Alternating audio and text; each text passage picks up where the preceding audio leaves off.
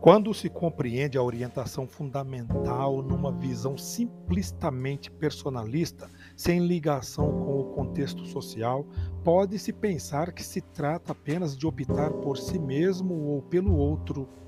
Se optar pelo outro, a pessoa já se encontraria na graça de Deus, no amor, no caminho da felicidade e da plenitude.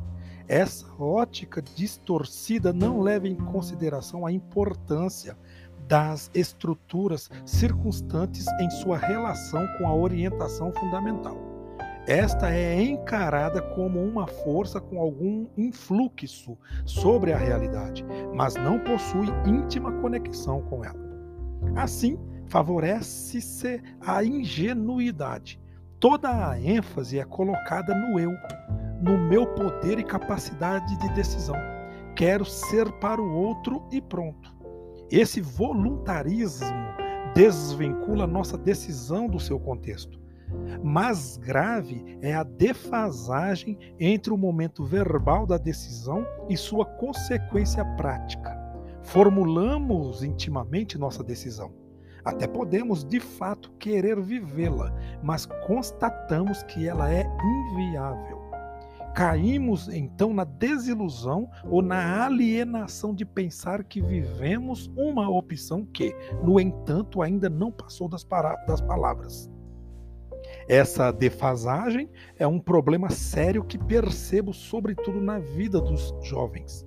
Eles ouvem falar de uma orientação fundamental para o outro, decidem-se por ela, creem que ela já é real devido ao fato de terem decidido mas estão bloqueados por uma estrutura social ou familiar que privilegia a concorrência, autopromoção e competição.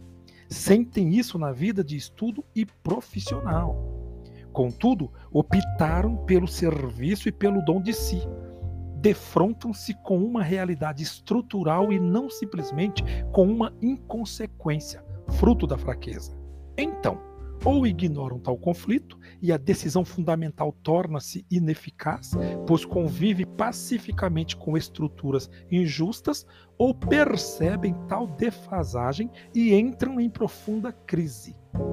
Pessoas conscientes frustram-se ao ver que em seu íntimo foi até fácil optar pelo dom, mas não conseguem viver tal opção não por falta de vontade, mas devido à estrutura do ambiente em que vivem. Daí o risco de se permanecer só no nível das palavras. As considerações são lindas, maravilhosas, os encontros de reflexões, mas no dia a dia a realidade é extremamente agressiva. Permanece a questão: que posso, em minha orientação de vida, fazer para transformar tantas estruturas de injustiça? Será que elas não têm nada a ver com minhas decisões pessoais? Para tentar articular a decisão pessoal com a mudança de estruturas, antes de mais nada, é necessário entender que nossa orientação de vida se situa no interior de um processo a relação, realidade social, nível de responsabilidade não é a mesma em toda a situação da vida. Haverá momentos em que nossa influência é quase nula, em outros será maior. Além disso, o alcance de nossas decisões atinge diferentemente as estruturas sociais.